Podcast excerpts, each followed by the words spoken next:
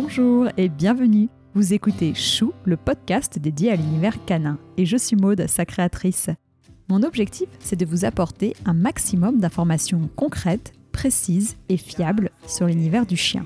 Pour ceci, j'invite à mon micro deux fois par mois un particulier ou un professionnel pour découvrir de nouvelles races de chiens connues ou plus confidentielles, pour qu'ils nous confient leurs expériences vécues toujours passionnantes et enfin qu'ils nous partagent de bons conseils et leurs coups de cœur. J'espère que chaque épisode vous permettra d'en apprendre davantage et participera à nourrir votre réflexion sur le monde canin. Et surtout, n'hésitez pas à m'envoyer vos commentaires et à me contacter sur Facebook ou Instagram, chou, c h u -U, podcast.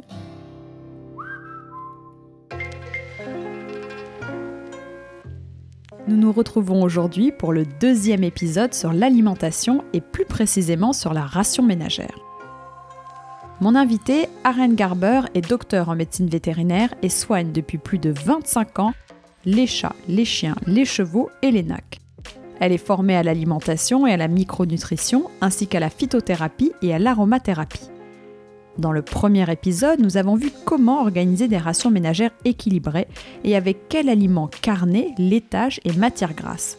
Dans cette seconde partie, nous compléterons ces informations avec les légumes, les fruits et les féculents, et nous verrons comment bien les préparer. Alors restez à l'écoute pour apprendre ou pour réviser la liste des aliments à éviter, et pour connaître les 5 règles d'une bonne alimentation pour nos toutous gourmands. Maintenant qu'on passe aux légumes et aux fruits, donc pour les légumes, est-ce qu'on peut commencer par éliminer ceux qui présentent un vrai danger pour les chiens? Alors c'est pas vraiment des légumes, mais c'est vrai qu'on peut mettre dans cette catégorie-là ce qui pose le plus de problèmes, c'est l'ail, l'oignon, les liliacées en général, ail, oignon et chalotte.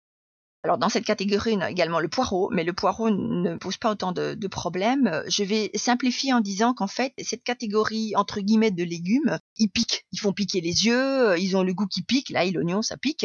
Et en fait, c'est parce qu'ils ont des composants qui sont à base de soufre, des composés sulfonés. Et en fait, ces composés sulfonés chez les carnivores type chien-chat ou euh, furet vont aller se coller sur la membrane des globules rouges et aller faire péter les globules rouges. Et donc, à ce moment-là, si l'animal en mange trop ou trop fréquemment, ça peut déclencher des anémies molétiques, parfois même mortelles. Donc, d'une façon générale, ce qui pique ail, oignon, échalote, vous oubliez, vous ne le donnez pas chez les chiens et les chats. Les poireaux, ça vous pouvez. Autre euh, catégorie de légumes qui peut poser problème, c'est euh, l'avocat.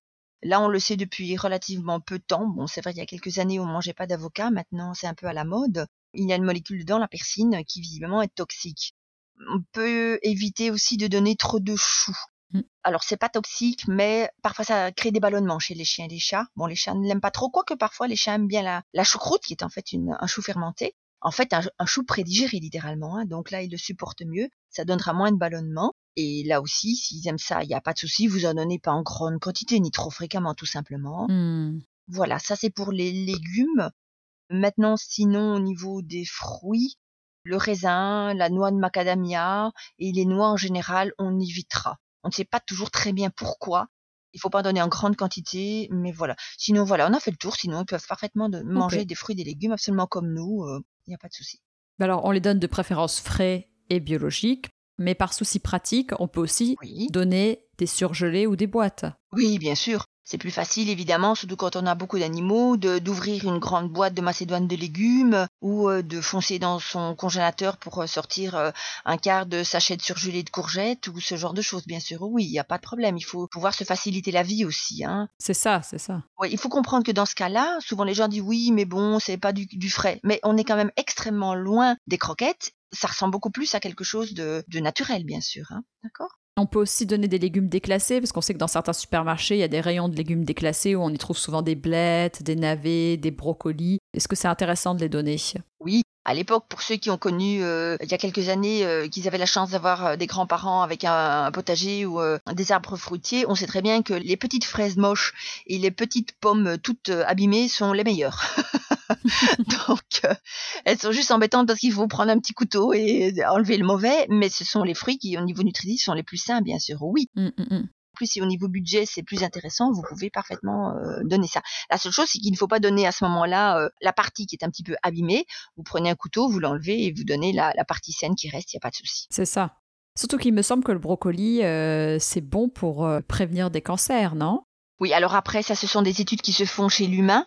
Je vous avoue que chez l'animal, on ne fait pas encore ce genre d'études. J'allais presque dire, si on cherche bien, à mon avis, tout aliment participe à la bonne santé et donc la bonne santé euh, empêche les processus pathologiques de s'installer, que ce soit le cancer ou autre. On parle d'oxydation de cellules, d'antioxydants et autres, donc on sait que c'est de la chimie extrêmement complexe. On est malheureusement euh, encore très loin de tout savoir, mais plus on mange sain, plus on a une bonne santé plus à ce moment-là, on, prévient les maladies, bien sûr, oui. Hmm. Brocoli et autres d'ailleurs. Et si on doit faire un mixte quand même, quels sont les trois légumes à donner aux chiens par préférence? Alors là, pour le coup, euh, il n'y en a pas trois, il y en a tout plein. Moi, j'ai des animaux qui aiment vraiment quasiment tous les légumes. Euh, pour le coup, que ce soit des haricots, des petits pois. Bon, les petits pois, parfois, ils s'amusent à jouer avec, alors il faut parfois les écrabouiller en purée. Hmm. Euh, ils sont dingues de courgettes, ils mangent des carottes. Attention, petit bémol pour les carottes, pas en donner trop souvent parce que c'est très riche en vitamine A. Or, la vitamine A, comme la vitamine D, il faut pas en manger trop souvent parce que ça a tendance à surcharger le foie. Donc, les carottes, pour avoir une idée, une fois par semaine, c'est suffisant. Ah. Cru ou cuit, comme vous voulez. Bon, il vaut mieux cuit. Et c'est assez rigolo parce qu'on a parfois des cas de, j'ai eu le cas d'un chien qui avait des problèmes d'articulaire. Je vais pas rentrer dans les détails, mais c'est en rapport avec le fait qu'il mangeait des carottes tous les jours. Et chez les chats, ça peut amener à de la spondylarthrose ankylosante, autrement dit des chats qui ont des, des fusions de vertèbres on avait ça parfois avec les chats qui mangeaient que du foie. Ils avaient trop de vitamine A, mais on a peut avoir ça aussi quand on donne trop de carottes. Donc carottes maximum une fois par semaine. Ah, c'est intéressant. Je referme la parenthèse carottes. Ouais. Voilà. Et au niveau des, des, fruits et autres, ben l'année passée, quand j'ai récupéré euh, deux chiens, bon, qui n'aiment pas trop les légumes, faut reconnaître, mais chaque fois ils en ont, mais c'est pas ce qu'ils préfèrent. Eh bien, en fait, j'ai par hasard un peu donné le butternut en me disant, bon, vous n'aimez pas les légumes, mais je m'en fous, je vous donne le butternut comme les autres. Et en fait, ils en sont dingues. Donc, donc vous voyez, c'est parfois des surprises comme ça. Euh. Alors après, on sait pas faire du butternut toute l'année, ou alors on peut en congeler d'avance, comme ça, on, en a toute l'année. Mais voilà, il faut, on est parfois très surpris. En fait, il faut faire des tests et, mmh, et mmh. donner à goûter à vos animaux, et vous seriez très surpris c'est vrai que souvent les légumes un petit peu amers, ils ont tendance à mieux manger, surtout les chats. Ok. Voilà, c'est une question de goût. Ouais, ouais, c'est intéressant, mais surtout c'est très intéressant de rappeler cette histoire pour les carottes parce que je ne mhm. le savais pas et c'est vrai que par facilité, je trouve que ce qui ressort le plus, c'est souvent carottes, courgettes, haricots verts. Donc je ferai plus attention à ça. Et si c'est un gros mangeur, on peut aussi augmenter la quantité de légumes peut-être dans la proportion avec euh, les autres aliments. C'est intéressant pour pas qu'ils prennent trop de poids, mais pour le rassasier. Oui, en fait, je disais tout à l'heure, c'était un tiers, un tiers, un tiers. C'est vrai que si votre animal a tendance à être un gros mangeur ou qu'il prend du poids ou qu'il devient un petit peu vieux, à ce moment-là, sur la partie féculent, on va diminuer et on va compenser par des légumes. Parce qu'en fait, les légumes ont une particularité, c'est qu'en fait, au niveau énergétique, ils n'apportent quasiment rien. On grossit pas si on mange tous les jours un kilo de haricots. Pour avoir une idée, hein. D'ailleurs, euh, un petit truc pour les personnes qui veulent maigrir, un petit truc consiste à, commencer par une assiette de légumes et puis après on fait une assiette de, de plat normal et on se rend compte que la deuxième assiette on mange moins, tout simplement parce qu'avec les légumes ça cale, c'est bourratif, c'est rassasiant, ça va remplir l'estomac, mais comme ce n'est pas très énergétique au sens calorique du terme, ça ne fait pas grossir. Maintenant c'est très riche au niveau nutritionnel parce que comme je vous disais, ça apporte les fibres, euh, les minéraux, les oligoéléments et et les vitamines et ça on en a besoin. Mais au niveau calorique ce n'est pas très riche et donc ça ne fera pas grossir. Et en plus, c'est un peu bourratif, c'est même très bourratif. Donc pour un animal qui est insatiable, vous pouvez lui augmenter fortement les légumes. Pour avoir une idée, une de mes chiennes qui a tendance à être euh, à grossir vite, euh, même quand elle regarde juste un morceau de pomme de terre, eh bien elle, je lui donne quasiment jamais de féculents, une à deux fois par mois maximum. Et en fait, elle, sa ration, c'est plutôt moitié produits carnés, moitié légumes. Mmh. Et ça se passe extrêmement bien. Ça fait trois ans que je l'ai. Elle n'est pas grosse, elle se maintient. Bon, elle est insatiable, on pourrait lui donner 10 gamelles, elle les mangerait, mais bon, c'est vrai que je sais que comme ça, euh, elle a à manger de tout, elle a absolument aucune carence, et au niveau euh, obésité, eh bien, elle n'a pas de problème non Très intéressant, ok. Au niveau des fruits, comme vous le disiez, j'imagine, au niveau des goûts, on peut tout leur faire tester, mais par exemple, l'hiver, c'est la saison des agrumes. Est-ce qu'on peut leur donner une tranche d'orange? Ah oui, après, euh, là pour le coup, c'est peut-être dans les fruits que les particularités, les goûts, les préférences sont les, les, plus criantes. Oui. Tous mes chiens n'aiment pas les fruits, même une simple pomme, ils aiment pas. J'essaye, euh, fraises, ils, ils, schnouffent, mais ils, ils mangent pas. Euh, c'est vrai que j'ai récupéré des animaux adultes qui n'ont pas commencé comme ça, mais à côté de ça, j'ai des gens qui se plaignent que leur chien leur mange toutes leurs framboises ou qui ne voient aucune de, de leurs cerises parce que leur chien a tout mangé. Ça, vous pouvez vraiment essayer, tester. Et euh, après, j'ai eu un, dans ma consultation un monsieur euh, qui avait un labrador et qui me disait, les légumes, il les mange pas du tout, mais les fruits, il en est fou. Je dis, oh, bah, au niveau nutritionnel, il n'y a pas de problème. Puis alors le monsieur m'a rétorqué, ben, pas de problème. À la saison des fraises, euh, quand c'est une barquette de fraises par jour, ça finit par coûter cher. Donc, vous voyez, il y a d'autres inconvénients, mais bon.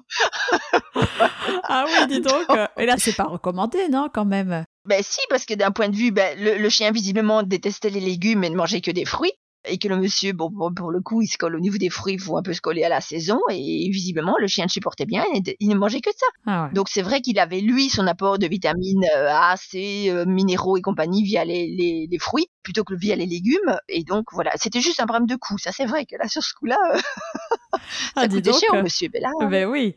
Mais quand même, est-ce qu'on remarque que les chiens aiment certains fruits qu'on peut tester ou que les chiens apprécient plus, peut-être la pomme, la banane ou pas vraiment, il y a pas. La pomme, la banane, ça ressort, oui. Euh, alors la banane pas trop, souvent parce que c'est un fruit. Alors même chez nous, hein, et c'est calorique. C'est un des mm. rares fruits qui caloriques entre parenthèses. C'est un des premiers fruits qu'on donne aux, enfants, mm. aux bébés. Euh, parce qu'en fait c'est calorique tout simplement. Donc euh, il faut pas qu'il ait une banane par jour. Si vous voyez votre animal grossir, ben c'est peut-être bien la banane quoi. Donc il faudra un peu diminuer. Très bien. En fait, il faut donner de tout et de façon modérée et raisonnée. Voilà, c'est le secret en fait pour tous les aliments. Au niveau des féculents, Mmh Est-ce qu'il faut privilégier des féculents sans gluten? Oui. Alors ça, dans mon livre, j'explique bien parce que les gens font une espèce de grosse soupe entre tout ce qui est céréales, féculents et légumineuses. Ce sont trois catégories très différentes. Et en fait, elles se différencient par et leur euh, quantité d'amidon et par leur quantité de protéines. Je vais essayer d'être simple. Vous avez d'un côté les féculents purs, ceux qui sont riches que en amidon. Les taux de protéines euh, végétales sont infinitésimales. On est de l'ordre de 2, 3, euh, moins de 5%, donc c'est vraiment pas beaucoup. C'est que que de l'énergie, c'est que des sucres. Ça, dans ces féculents, comme il n'y a quasiment pas de protéines euh, végétales, on n'a quasiment pas de gluten parce que le gluten est une sorte de protéine végétale. Bon. Donc, dans ce point de vue-là, on met dans cette catégorie le riz, les pommes de terre, le quinoa, le sarrasin et ce genre de choses. Ça, c'est d'un côté. De l'autre côté de cette échelle-là, on a les céréales. Celles-là ont de l'amidon, moins que les féculents, et ont surtout des protéines d'origine euh, végétale, avec évidemment des gluten. Et donc dans les céréales, on a tout ce qui est blé, orge, avoine, euh, soja et autres. Le riz est mis dans cette catégorie-là, mais je dirais que c'est d'un point de vue euh, botanique qu'il est mis dans la catégorie des céréales d'un point de vue nutritionnel, le riz est plutôt à mettre dans la catégorie des féculents. C'est pour ça qu'il n'a pas de gluten et qu'il ne pose pas de problème. Et donc, c'est vrai que chez les animaux, il est plus intéressant de donner des féculents, donc ce qui est riche en amidon et qui n'a quasiment pas de protéines euh, végétales, et d'éviter les céréales qui, elles, sont trop riches en protéines végétales. D'abord qu'ils ne digèrent pas très bien, qui ont trop de gluten qui donne des gratouilles à tous les chiens. Le chien qui se mordit les pattes, les doigts de pied, qui se gratte sans arrêt, c'est le gluten, ça c'est plutôt les céréales et qui ne sont pas si, si riches que ça en amidon. Voilà. Et alors, au milieu, on a les légumineuses, c'est-à-dire que celles-là, elles sont, j'allais dire un peu entre deux, entre deux chaises. Hein. Elles sont et euh, riches en protéines euh, végétales, mais pas aussi fort que les céréales. Et autrement dit, elles n'ont pas de problème de, de, gluten. Les pois, les pois cassés, les pois chiches et ce genre de choses. Et elles ont un petit peu d'amidon aussi, mais moins que les féculents. Voilà.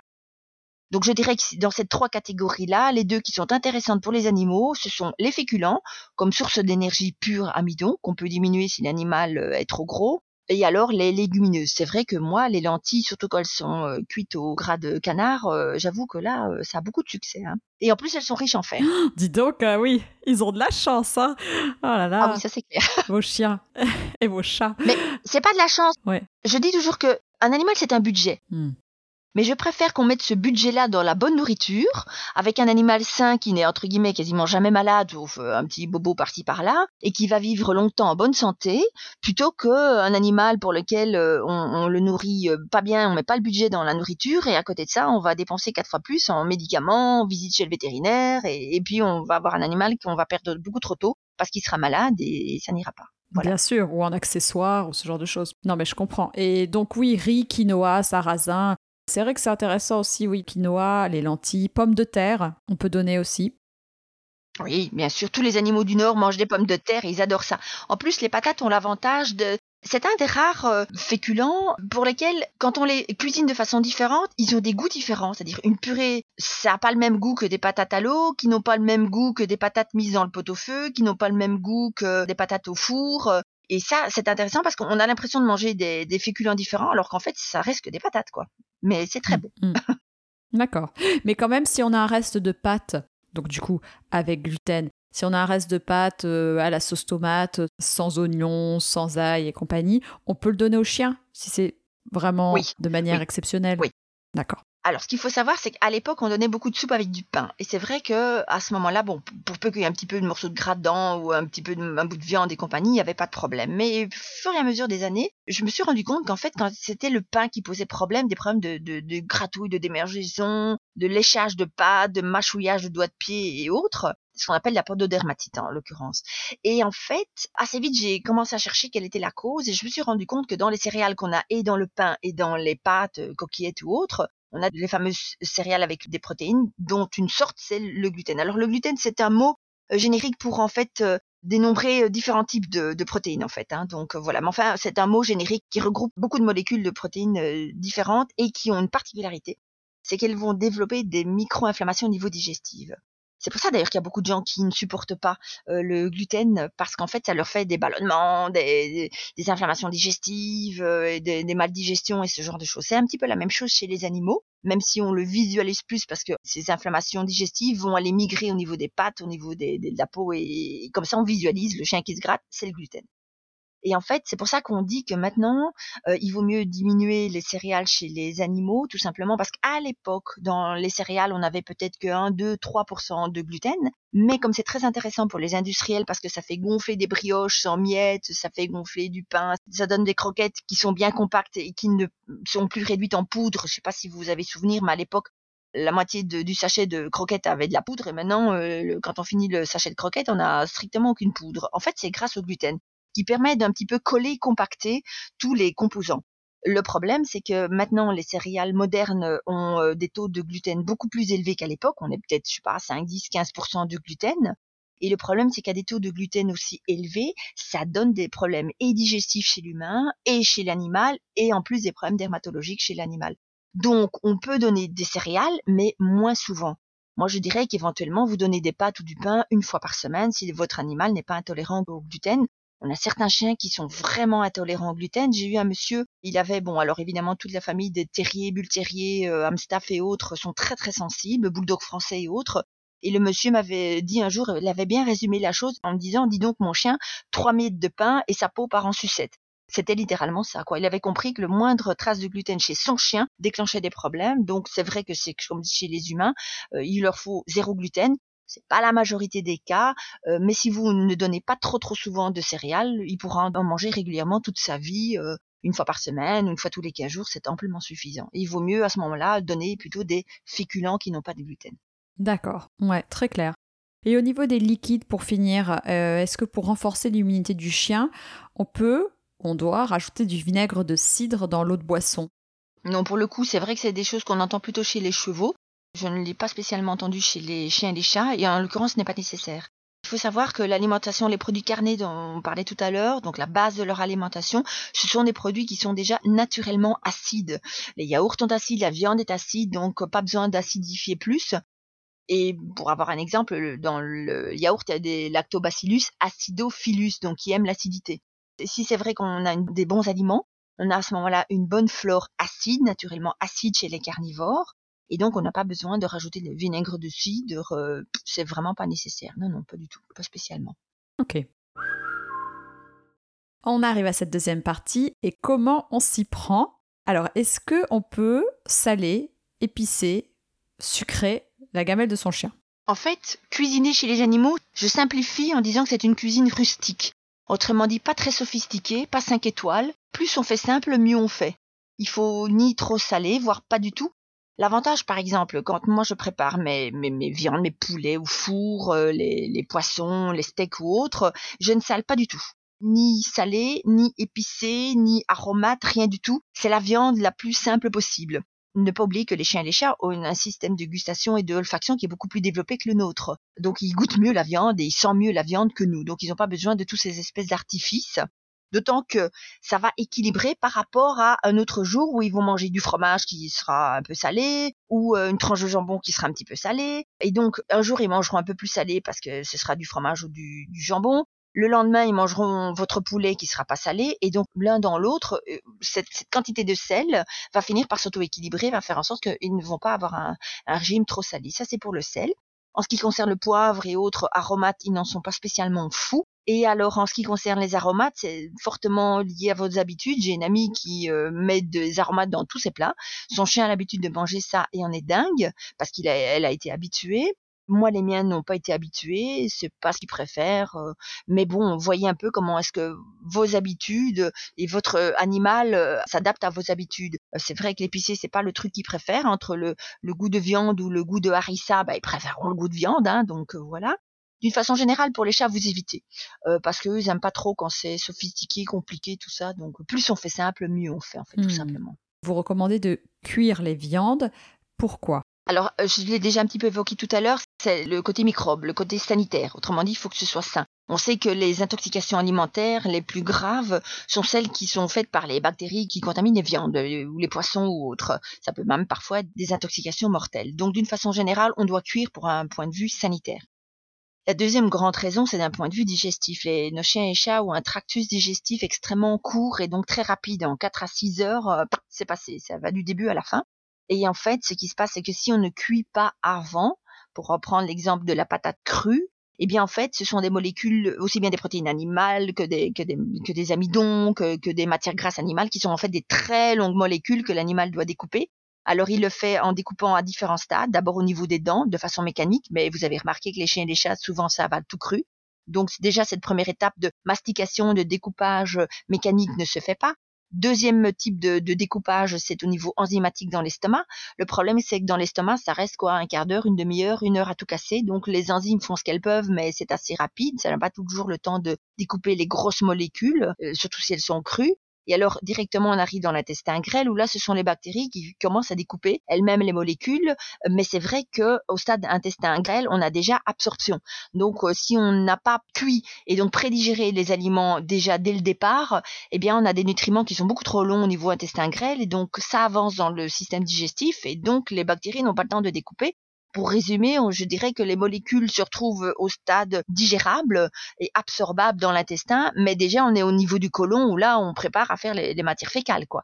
C'est dommage que vous mettiez de l'argent dans des bons nutriments, mais que si vous préparez pas d'une façon ne fût-ce que basique, une simple cuisson, eh bien à ce moment-là, la majorité des nutriments se retrouveront dans les matières fécales. Et donc c'est donner beaucoup d'argent à quelque chose qui se retrouvera dans les crottes.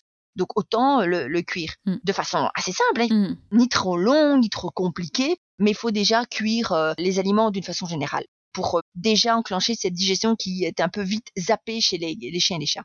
Très bien. Oui, j'avais entendu que le chien digérait euh, par exemple la viande en 15 à 17 heures de digestion. Non, alors il est clair que si elle est crue, oui, il va mettre un temps fou à le digérer, mais ça ne reste pas 15 ou 17 heures dans le tractus digestif. C'est beaucoup plus rapide que ça. D'ailleurs, on commence à avoir des problèmes de carence maintenant chez les chiens qui mangent du cru, indépendamment des problèmes sanitaires. J'ai déjà eu euh, un cas un peu tristounet où un éleveur de chiens a perdu euh, ben, sur une année quasiment toutes ses portées de chiots parce qu'en fait, euh, ces chiens étaient contaminés par des bactéries à cause d'aliments crus. Et en fait, c'était pas assez méchant que pour rendre les adultes malades, mais tous les chiots, au bout de 24 heures, qui leur mère, mouraient. Et c'était bien une intoxication parce que les chiots, avec le lait, se contaminaient de, de cette mauvaise bactérie et donc, quand on a des animaux qui sont beaucoup plus petits comme des, bébés, ben, ben, là, ça, meurt, quoi. On a rectifié l'alimentation, on a traité l'animal, on a repassé à une alimentation saine, cuite, et l'éleveur a eu le plaisir de réavoir des portées vivantes l'année suivante. D'accord, ah oui, ok. Bon, bah, intéressant. Donc au niveau de la viande, on a compris pour la cuisson, on préfère donner la viande en morceaux, en morceaux ou hachés, le plus simple, parce que de toute façon souvent les chiens ils gobent. Mais c'est ce que je dis, un petit Yorkshire, vous n'allez pas lui, lui, préparer un morceau de steak 3 euh, cm sur 3 cm. Hein. Bon eh voilà, il n'y arrivera pas. Hmm. Vous coupez plus ou moins la taille de l'animal, un peu comme qu'on coupe la viande à des enfants. Hein. donc c'est pour ça que je donne souvent cette comparaison-là. Voilà. Parce que si vous espérez qu'ils vont mâcher parce que vous donnez des gros morceaux, vous oubliez ils préféreront s'étouffer avec un gros morceau plutôt que de, le mâchouiller. Euh. C'est vrai que mâcher n'est pas ce que le chien ou le chat préfère faire, quoi. Ils aiment bien gober. Bon, oui. c'est comme ça. ouais, c'est ça. Au niveau du riz, euh, j'avais déjà entendu dire qu'il fallait une cuisson longue. Non. Vrai ou faux? Non, pas spécialement. C'est-à-dire qu'il faut une cuisson normale, j'allais dire. Euh, plus la cuisson est longue, des longues molécules, plus ces longues molécules deviennent des petites molécules. Je compare souvent l'amidon à, à un collier de perles chaque perle c'est du sucre. Donc c'est vrai que pour chez les humains, quand on dit une cuisson longue, ça veut dire qu'en fait euh, l'animal va plus facilement avoir accès au glucose et donc va plus vite euh, l'absorber. Et c'est pour ça que les cuissons longues sont déconseillées chez les humains parce que ça a tendance à faire grossir. Simplement le, glucose est, plus vite digérable, plus vite assimilable et en forme et en quantité plus accessible. Donc ça risque de faire grossir la personne qui euh, va avaler plus de sucre tout simplement. Bon. Maintenant, chez les animaux, on se casse pas trop la tête avec les index glycémiques. Je dirais qu'à ce moment-là, si vous voulez que votre animal ne grossit pas trop avec les féculents, il faut simplement moins lui en donner, ou en fréquence, ou en quantité, tout simplement. Et là, on risque de pas le faire grossir et cuisson normale. Est-ce qu'il faut le rincer? Non, c'est pas spécialement nécessaire. Non, il n'y a pas de. On cuit ça, je dirais, comme comme chez les humains. Je veux dire, on s'amuse pas toujours à, à rincer ça. Allez, on égoutte le riz comme normal, mais mmh. euh, mais il ne faut pas spécialement le rincer, c'est pas nécessaire. Est-ce qu'on doit humidifier la gamelle avec de l'eau de cuisson, de la sauce tomate? Non, il sera plus intéressant à ce moment-là d'humidifier la gamelle, comme je donnais le cas du poulet cuit. En plus, quand ça fait déjà 2-3 jours qu'il reste dans le frigo, il est un peu sec. À ce moment-là, il sera plus intéressant de, mouiller avec du jus de viande ou avec un petit peu de crème liquide, ou éventuellement, on disait tout à l'heure, de l'huile de colza, une petite lichette comme ça. Mais fondamentalement, euh, ce n'est pas nécessaire de, mettre euh, de l'eau de cuisson. Au contraire, il y a de l'amidon dedans. Or, je vous disais tout à l'heure que c'est la, la source énergétique utilisée en dernier lieu chez les carnivores. Donc, euh, non, ce n'est pas spécialement nécessaire. Très clair. Est-ce qu'il faut ajouter des compléments alimentaires naturels ou chimiques, poudre de minéraux, vitamines, pour équilibrer la gamelle? Absolument pas. À partir du moment où on mange varié, par définition c'est équilibré. Et euh, sauf si vous euh, boycottez certains aliments, euh, normalement, vous n'avez pas besoin de compléments alimentaires. Je pense que les gens qui mangent sainement ne sont pas carencés en fer ou en, calcium ou en zinc ou autre. Donc c'est vrai que si on mange très varié et donc équilibré, on n'est pas carencé. Donc on n'a pas besoin de rajouter des compléments alimentaires. C'est exactement la même chose pour les chiens et les chats. J'ai la chance d'avoir des animaux depuis que je suis née, donc ça fait maintenant euh, plus de 50 ans que j'ai des animaux. Euh, avant mes parents c'était eux qui donnaient à manger, mais je voyais bien comment ils faisaient. Je continue à faire comme ils ont toujours fait. On donne euh, de la viande, des légumes, des féculents et autres, avec du fromage de temps à autre, du yaourt et autres, et en fait il n'y a absolument aucune carence.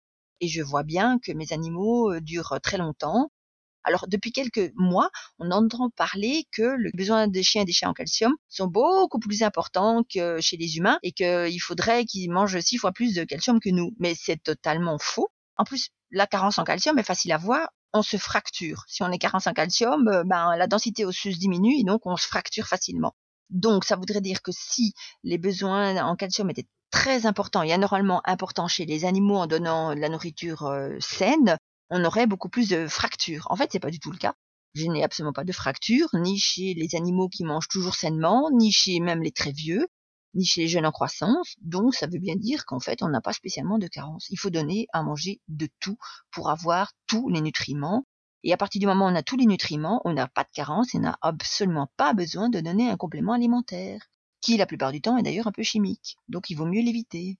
Très clair, je, toujours très clair, mais je, ne sais pas quoi dire d'autre parce que c'est vrai que c'est très bien expliqué. Est-ce qu'il faut donner à manger dans une gamelle ou sur un tapis de léchage ou jouet d'occupation pour éviter qu'il mange trop vite Je sais pas si vous avez entendu parler des tapis de léchage. Si, si, si, on a des gamelles qui sont toutes euh, comme labyrintheuses, comme ça, avec des espèces de, de travées à l'intérieur, voilà, pour que l'animal, euh, avec sa langue, ben, il s'amuse à... Mais croyez-moi qu'un animal qui mange vite, même avec ce genre de gamelles, il mangera euh, à peine 30 secondes de plus que, que sans ces espèces d'artifices. Non, je dirais que il vaut mieux à ce moment-là donner dans une gamelle normale. Jouer sur la quantité de légumes, jouer à ce moment-là sur une nourriture si on a un animal qui mange et vite et qui profite un peu trop, plutôt fonctionner donner des aliments moins gras, plutôt du poulet, plutôt que des poissons gras ou ce genre de choses. Mais il ne faudra pas spécialement faire un artifice.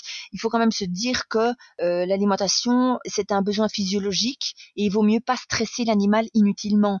Donc quand il faut commencer à devoir, à niveau de sa langue, euh, euh, jouer ou chercher des morceaux et compagnie, c'est un stress qui ne sert à rien et qui voudra mieux compenser avec une qualité de gamelle qui sera plus intéressante plutôt que ces artifices. J'appelle ça des artifices qui sont inutiles, tout simplement.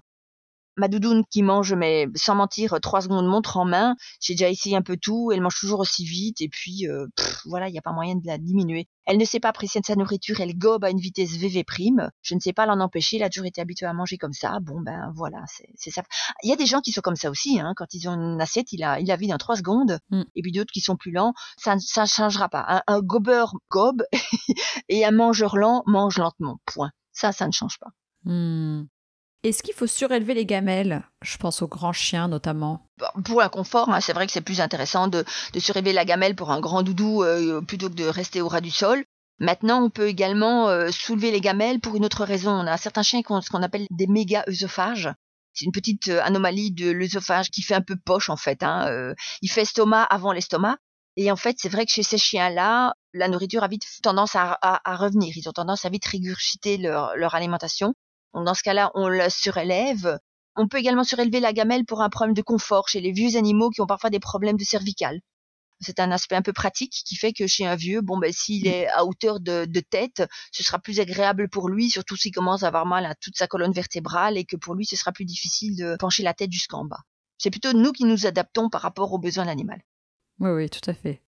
Et qu'est-ce que vous pensez des rations ménagères prêtes à l'emploi qu'on peut commander en ligne? Ah, ben ça, ça dépend de la qualité et de l'honnêteté de ces gens-là. C'est-à-dire que si euh, vous me dites que vous achetez votre euh, choucroute toute faite à votre traiteur et que vous avez confiance à votre traiteur qui met pas de produits chimiques dedans et qui met des bonnes viandes et de la bonne choucroute euh, saine, eh bien vous pouvez l'acheter. Si maintenant vous avez affaire à un traiteur qui ne donne pas des très très bons ingrédients ou laisse des bas morceaux ou fait une choucroute un petit peu acide ou ce genre de choses, bon ben là non. Donc je ne sais pas très bien la qualité de ce qui est vendu sur Internet. Je dirais faites le test. Par principe, je goûte tout ce que je donne à mes animaux. Donc déjà, on en parlait des charcuteries tout à l'heure. Euh, goûtez ce que vous donnez euh, aux animaux si vous achetez euh, chez une version traiteur ou plate ou prêt ou autre. Si vous trouvez que c'est pas trop salé, pas trop épicé ou autre, bon ben ça c'est pas mal. D'une façon générale, ne tombez juste pas dans le travers du c'est plus cher donc c'est meilleur. Ça, ça fait longtemps que ce n'est pas vrai on est parfois très surpris de choses qui ne sont pas achetées pas si cher que ça et qui sont d'une très bonne qualité. C'est vrai qu'on a beaucoup d'aliments que vous pouvez acheter dans les magasins sans faire de marque de discount et autres, de fromage ou jambon, et qui franchement sont d'une qualité euh, tout aussi euh, valable que des, des jambons, des fromages qui sont achetés quatre fois plus cher dans une, autre grande surface où vous pensez bien faire et en fait euh, ce n'est pas si bien que ça. Donc à vous de tester et à vous de voir un petit peu les marques et les possibilités que vous avez sur Internet. D'accord. Bah, on arrive à la fin de cette interview et puis j'aurais bien aimé que vous puissiez nous rappeler les, cinq règles à suivre pour la bonne alimentation de notre chien. La première, c'est il faut cuire. De préférence, vous cuisez le maximum d'aliments. Bon, peut-être juste pas trop les fruits, mais il faut cuire. Deuxième règle, c'est faire simple. Ni trop gras, ni trop sucré, ni trop épicé, ni trop salé. Troisième règle, c'est ayez plutôt en tête les proportions plutôt que les quantités proprement dites, euh, avec les proportions des produits carnés, des fruits, des légumes et des féculents. La quatrième règle est de donner de tout sur la semaine. Ça ne sert à rien de faire plat par plat. Il ne faut pas que chaque plat ait de tout, mais il faut que sur la fin de la semaine, votre animal ait mangé de tout au niveau produits laitiers et autres. Et la dernière règle, c'est qu'il faut manger varié, parce que c'est en mangeant varié qu'on équilibre ses rations, tout simplement. Super. Et alors, bien nourrir son chien, c'est une chose, mais ne pas l'intoxiquer, c'est encore mieux. Alors, pour conclure, pouvez-vous nous rappeler les interdictions alimentaires? Pas d'alcool, pas de thé, pas de chocolat, pas d'ail, pas d'oignon pour les carnivores, et d'échalotes non plus. On évitera le raisin, même si on ne sait pas encore très bien pourquoi, peut-être les produits chimiques. Maintenant, si votre animal mange un petit grain de raisin et qu'il n'y a pas de problème, euh, surtout si c'est des raisins bio, il n'y a pas de souci. On évitera l'avocat, on évitera les noix de macadamia. Depuis peu, on sait qu'on a des problèmes avec les noix, mais c'est plus les noix qui sont un petit peu fermentées, qui sont pas très fraîches, on va dire. Et alors au niveau des choux, on n'en donnera pas trop, même si certains de mes chats adorent le, chou-fleur et d'autres sont dingues de brocoli, euh, voilà. Mais ce sont les, les règles de base, on va dire. C'est tout. Eh bien, merci. Merci, docteur Ariane. Un grand merci à vous. Si cet épisode vous a plu, n'hésitez pas à me le dire sur les réseaux sociaux et à le partager autour de vous. Vous pouvez aussi laisser 5 étoiles et un commentaire sur Apple Podcast ou iTunes. Avoir des notes permet de donner plus de visibilité au podcast. N'hésitez pas non plus à me taguer dans une de vos stories sur Instagram, ça fait toujours plaisir et c'est une bonne façon de diffuser le message. Très bonne semaine, prenez soin de vous et de vos toutous